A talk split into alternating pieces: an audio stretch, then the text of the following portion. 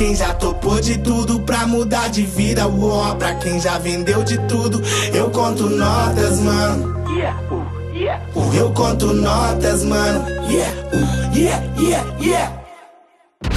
Quem acha que a periferia não entende de negócios e de finanças se enganou. No episódio de hoje, nós vamos conversar com ela, que é um dos maiores fenômenos da educação financeira nesse país. Nath Finanças. Aumenta o volume. Tá começando agora, Infiltrados no Cast.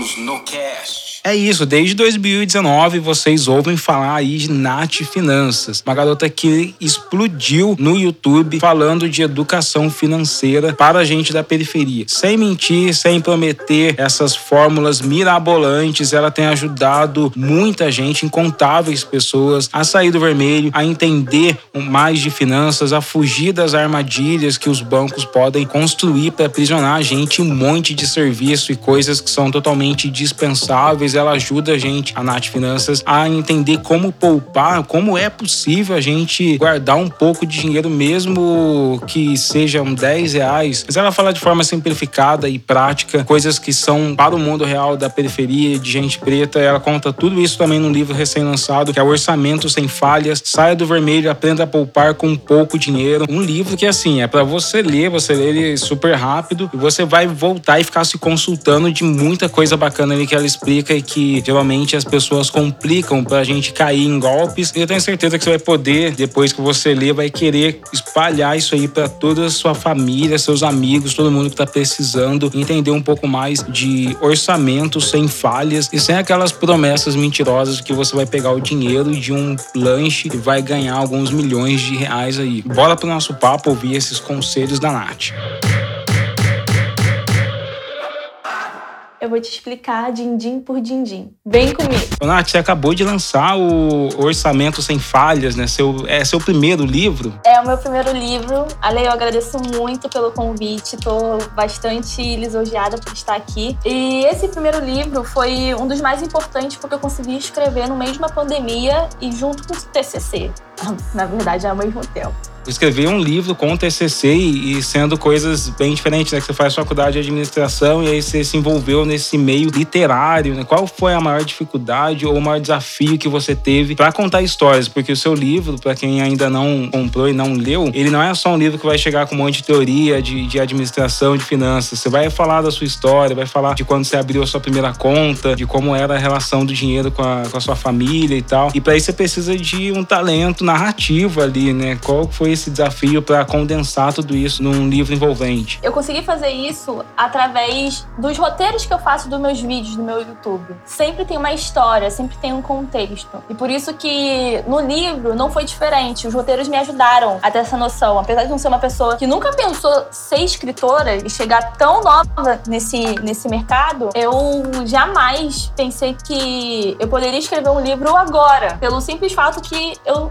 faculdade, TCC. Só que quando eu perguntei no meu Twitter, falei assim, gente, vocês comprariam um livro meu? Se eu colocasse todas as minhas, as minhas dicas e o que eu aprendi com organização financeira em um livro, vocês gostariam de ler? Teve mais de 15 mil curtidas e mais de 2 mil comentários falando, tá, claro que eu comprava, não sei o quê. E aí chegou a intrínseca e falou, olha só, Nath, vimos aqui que as pessoas são muito interessadas no seu livro, o que você acha de lançar? E eu falei, cara, é um desafio enorme, eu tenho TCC, eu faço, escrevo os meus roteiros dos meus vídeos, sempre são cinco páginas, quatro páginas, eu resumo muito bem, eu faço textos para postar nas, nas outras redes sociais, mas eu jamais pensei que poderia escrever um livro e com medo de não dar muitas páginas. Eu fiquei com cagaço. Não sei você quando escreveu o seu, mas eu fiquei com cagaço de tipo, Meu Deus. Não, dá muito medo mesmo, assim, cara. Dá medo porque é muito louco como essa história está contando, se conecta um pouco com a minha. Eu tenho mais de 30 anos, eu também achava que eu não ia conseguir escrever um livro, porque é a estrutura racista do Brasil, né? A gente é um país que a maior parte dos escritores, ainda mais a sua área aí, mercado financeiro, os gurus, os caras que ganham dinheiro vendendo livros são homens brancos, né? Então, de repente, quando vem essa oportunidade na nossa porta, a gente fala, putz, e agora? Será que eu vou conseguir escrever todo esse livro? Você deve ter passado por uma autossabotagem um pouco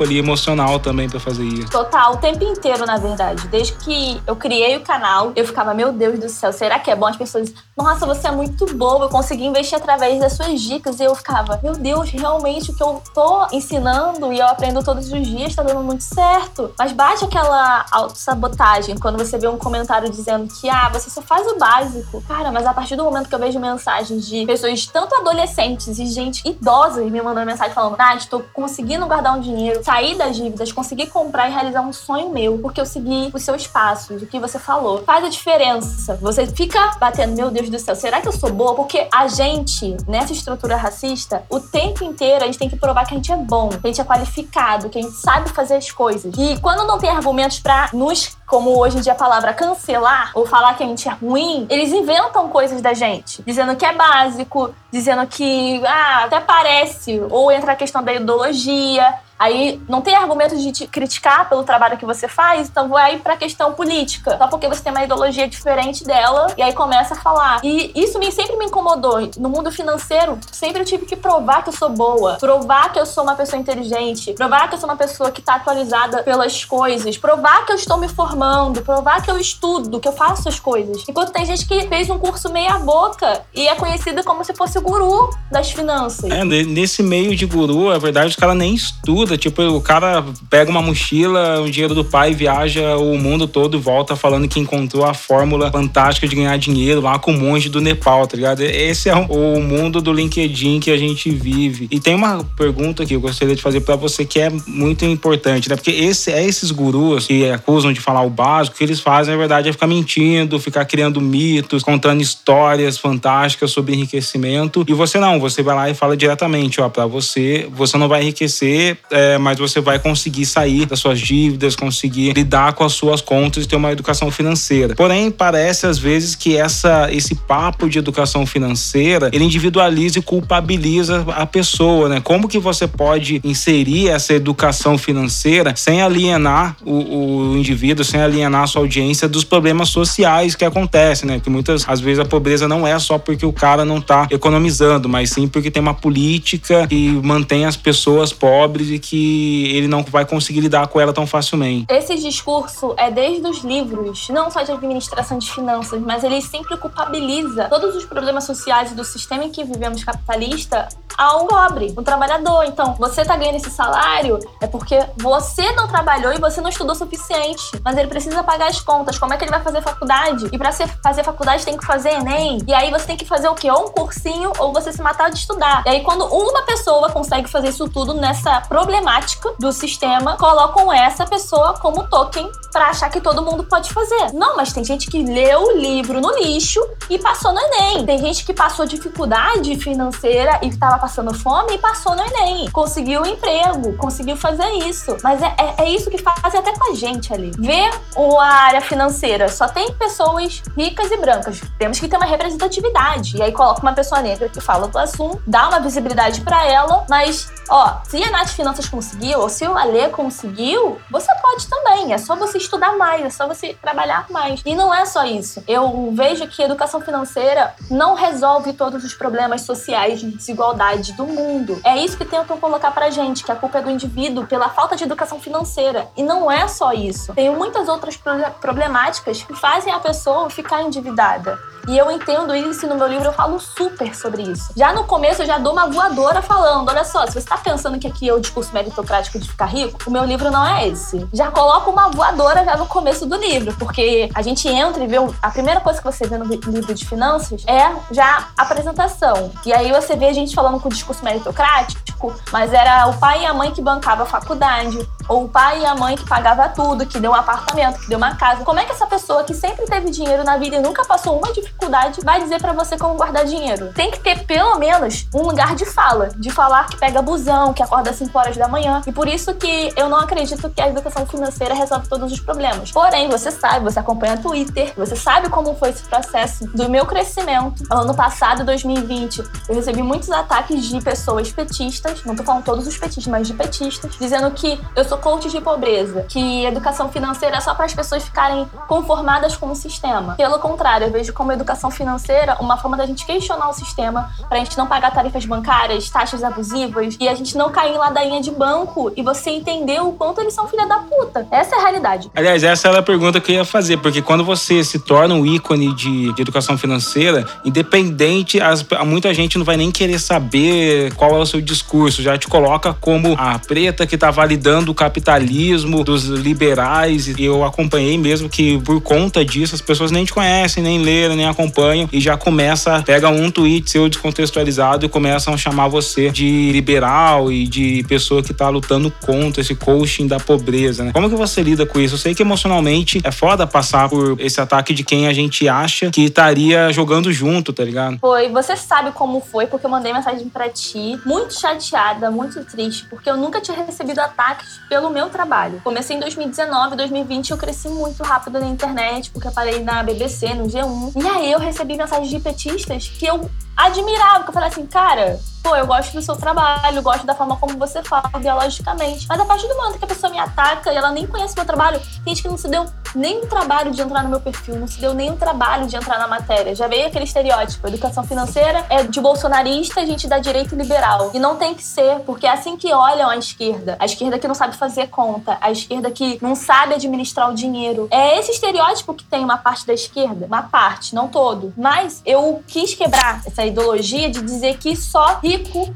administra o dinheiro, só rico pode guardar eh, dinheiro. E não é, gente. Quando você guarda dinheiro para você comprar um gás, para você organizar para comprar um gás, você tá antecipando para não passar perrengue, para não pegar empréstimo com o banco. Isso é errado. Você guardar 10 reais, eu não tô falando para guardar mil, como falam. Geralmente falam para guardar mil, falam para guardar 500. Eu não falei em nenhum momento. Falo, guarde o que você puder. Se você não puder guardar pela situação financeira que você tá, tá tudo bem. Agora, a gente tem que entender que a pessoa que ganha um salário mínimo ou menos, ou grande parte ganha me mais menos da metade de um salário mínimo, é um problema estrutural. Educação financeira, guardar dinheiro não vai resolver o problema. É um problema estrutural do Às vezes a galera quer colocar nas nossas costas, eu sei porque quando eu falo de empreendedorismo preto, a galera também vem com um papo, né? Quer colocar nas nossas costas um discurso acadêmico que, na verdade, a gente está querendo sobreviver. Quando a gente fala de empreendedorismo negro, a gente está falando de criar bilionários negros, está falando de fazer aquela vendinha daquela tiazinha que vende coxinha melhor para ela poder contratar mais e tal. E você hoje é, uma, é, um ícone desse empreendedorismo negro brasileiro também periférico, né? E como que você lida com isso? Como que é ser uma pessoa que está crescendo com a visão da periferia e podendo contratar e podendo mostrar que sim, o empreendedorismo negro periférico ele é mais humanizado, ele vai dar assim um olhar mais é com uma prioridade mais real para as necessidades dos seus funcionários. Esse é um ponto muito importante, porque quando eu comecei a trabalhar na área financeira, porque tem gente que só achava que eu trabalhava em empresa pública, eu trabalhei numa empresa privada na área financeira. E aí o meu chefe, que hoje virou até meu amigo, ele me ensinou muito de como ser humanizado a empresa, porque quando você cresce, você tem raiva do dinheiro, você porque você viu seu pai, sua mãe ou sua família brigando por causa disso, gente morrendo por causa disso. E aí você cresce e vê empresas ganhando dinheiro com a, as dores dos outros. E aí você pega a raiva de empresário que é filha da mãe que fica lá explorando funcionário. Você tem experiência de gente trabalhando e sendo explorada de uma forma absurda, ficou doente, culpa a pessoa por estar doente. Você tem um monte de coisas que fazem você ter raiva de empreendedorismo e de dinheiro. E depois que eu aprendi e vi a primeira empresa que eu fui muito bem tratada na minha vida, eu trabalhei nessa área financeira, eu quer, eu pensei em seguir esse modelo de negócio na minha. Como você quer que o seu funcionário tenha produtividade, esteja motivado, sendo que você oferece o mínimo de salário. Você não paga o valor dele, o que ele merece. Acha que vale transporte ou um, um vale alimentação é uma despesa, vê como se fosse algo, ah, tô te dando isso, agradeça a mim por eu te dar um vale transporte. Não, não faz sentido e a gente já sabe, mulheres pretas, empreendedores pretos já empreendem há muito tempo, há anos. Só que sempre soubemos nos virar com um pouco. Isso é muito triste. Não deveríamos passar perrengue pra gente abrir o nosso negócio.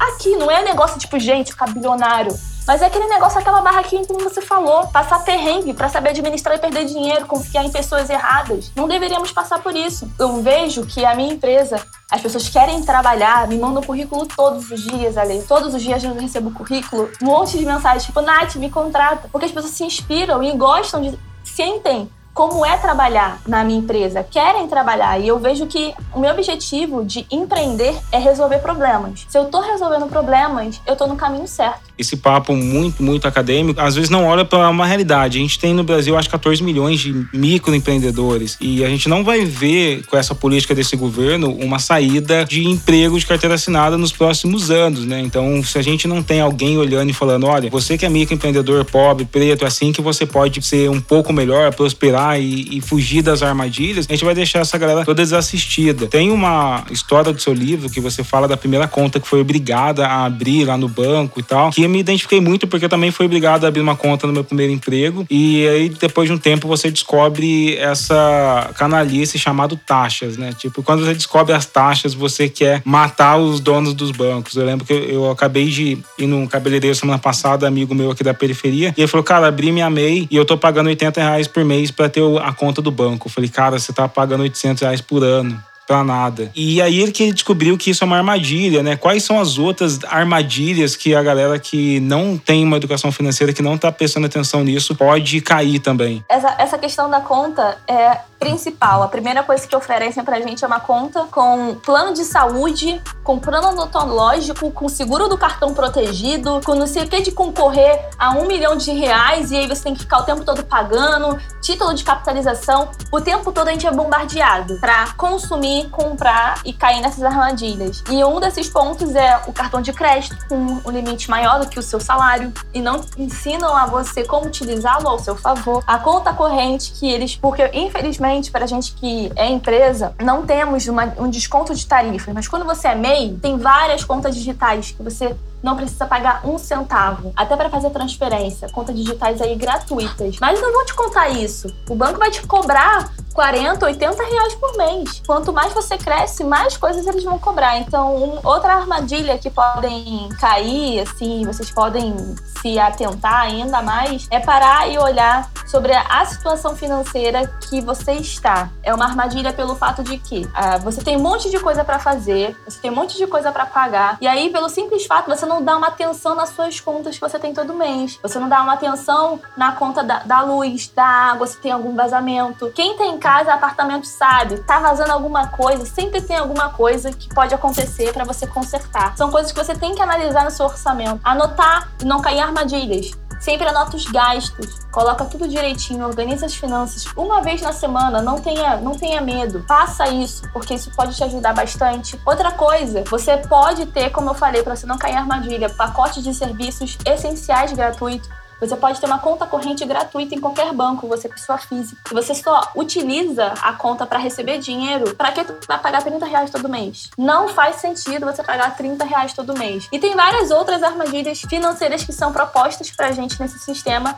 que eu contei bastante lá no meu livro. Ô, Nath, é, os gurus é, milionários ricos, assim, eles são muito inventivos, né? Toda hora tem um, uma coisa nova. Era pirâmide, aí agora é o trade. Né? Eu, eu não consigo assistir YouTube mais com um cara diferente falando de trade. Qual que é para você o discurso mais corrosivo que você já encontrou por aí para as pessoas que são pobres e que não saem dessa realidade de já começar igual a Betina investindo 30, 40, 50 mil reais para fazer o negócio acontecer? Bom, é, para quem quer traduzir essa questão do, do trader, é uma pessoa que compra e vende ações no mesmo dia e ela ganha dinheiro e lucro sobre isso. Existem traders que são pessoas corretas elas fazem isso e trabalham com isso, mas existem pessoas que elas acham que são gurus e vão saber tudo o que acontece na Bolsa de Valores brasileira. E vão saber o que, que acontece se o Trump aconteceu alguma coisa, o Trump caiu, teve impeachment, um exemplo. Ele acha que a Bolsa vai subir e vai cair, e ele fica fazendo especulações e dividindo essas especulações com pessoas que são leigas naquele assunto. E ele também é leigo, fez um curso de meia boca ou nem fez curso, só ficou fazendo na prática e acha que sabe alguma coisa, sabe de análise. A,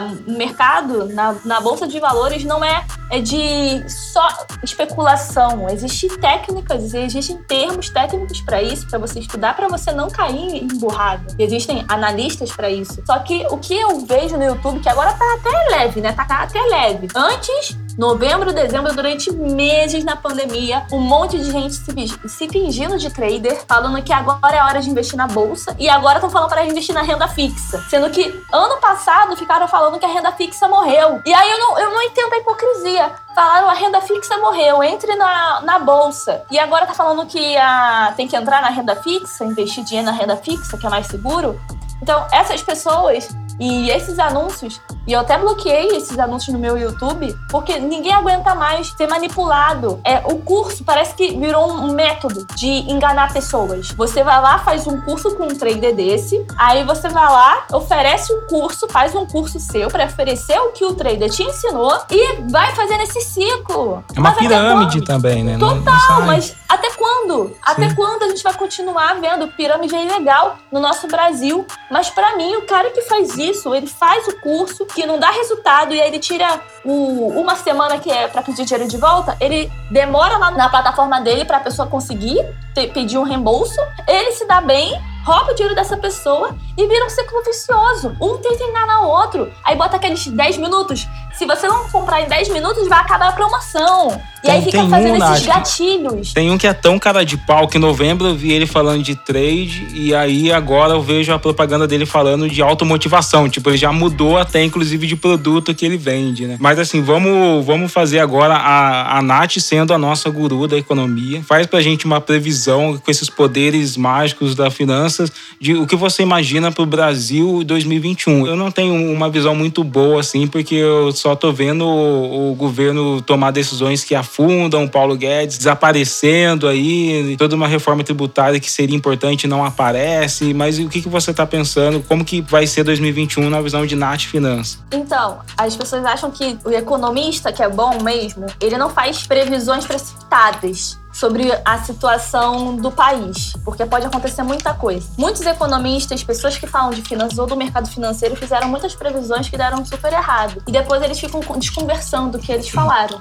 Assim, eu sou uma pessoa otimista, mas eu sei que a economia e o desemprego tá batendo na porta. Auxílio emergencial não tem mais. Muitas pessoas vão precisar, e essas pessoas que tentaram ficar em casa, vão precisar voltar ao mercado de trabalho para se aglomerar, vai ser muito difícil a questão das empresas que fecharam. Se você for andar nas ruas mesmo, tudo alugando, os espaços sendo alugados, vai ser difícil. 2021 vai ser um momento que eu vejo de reestruturação, não só das pessoas que perderam emprego, não só das, não só das pessoas que perderam emprego, mas de muita, muita gente eu, você, diversas outras pessoas que saíram com alguma dor de 2020. Não pode ter perdido algum familiar, mas alguma dor a gente saiu de ver pessoas sendo perdidas por conta de irresponsabilidades do governo, de assistir gente se aglomerando sem se preocupar e falando foda-se a vida. Foi muito doloroso. Todo mundo saiu com uma dor de 2020.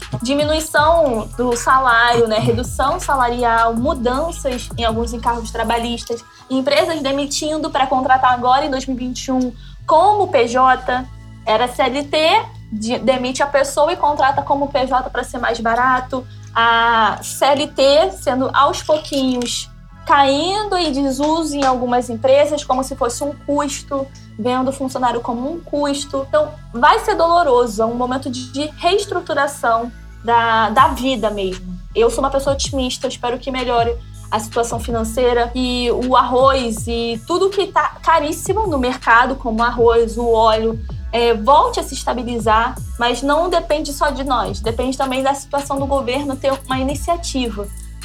tivemos a vacina graças a um, um governo que foi Estado de São Paulo. E o quanto isso é doloroso, que deveria ser algo nacional, federal, da esfera federal fazer essa distribuição, do que ficar colocando no Ministério da Saúde no aplicativo lá no site cloroquina. Dói, é doloroso, mas eu sou uma pessoa otimista, sabe? Sou, as pessoas falam, você é muito fofinho otimista. Eu sou fofinho otimista. Ô, Nath, brigadão. É, nossa, foi um papo fantástico. Vou te convidar mais vezes, assim, Infiltrado no Cast era curtinho. A gente vai comentar de outras coisas. Para quem não conhece ainda, o Orçamento Sem Falhas está disponível aí na Amazon. Já é best-seller na Amazon, que eu tô sabendo já. Já tá bombando em todos os lugares aí. É impossível não conhecer a Nath Finanças, né? Se você não conhece a Nath Finanças, você tá usando a internet errada. Você tá pagando mal a sua internet, né? Muito obrigada pelo convite, Ali. É uma honra estar aqui. Você acompanhou meu crescimento, você me ajudou tanto a, a falar tudo passa, inclusive os haters. Eu aprendi muito com você. Eu desejo um ótimo 2021 com vacina pra gente se encontrar. Cara, agradeço muito. Para quem quer, gostaria de me seguir, nas minhas redes sociais é arroba Finanças, só você entrar lá. E também meu livro, Orçamento Sem Falhas, está disponível aí em todo o Brasil. Só você comprar. Ainda tem desconto, tem brinde. Vou dar spoiler dos brindes, porque você recebe ali uma listinha para você fazer os seus exercícios financeiros. Eu recebi tudo aí. Eu não sou orgulho da Nath, porque eu gasto pra caramba. Eu sou aquele cara que se tiver com cinco reais no bolso e duas padarinhas no caminho, eu transformo cinco reais em bala. Eu preciso mudar isso. Mas agora que eu tô lendo o Orçamento Sem Falhas, eu vou virar um orgulho da Nath, vai vendo. Ah, perfeito. Muito obrigada, viu? Essa foi a Nath Finanças aqui no Infiltrados no Cast. Você pode também escutar o podcast dela, que é o Boletos Pagos, exclusivo aqui do Spotify, tá bom? Todos os links estão aqui na descrição. Semana que vem a gente volta com um novo episódio. Tá começando aí logo a série Ancestralidades. Fica ligado nas minhas redes, arroba Savage Fiction. Tamo junto, até mais.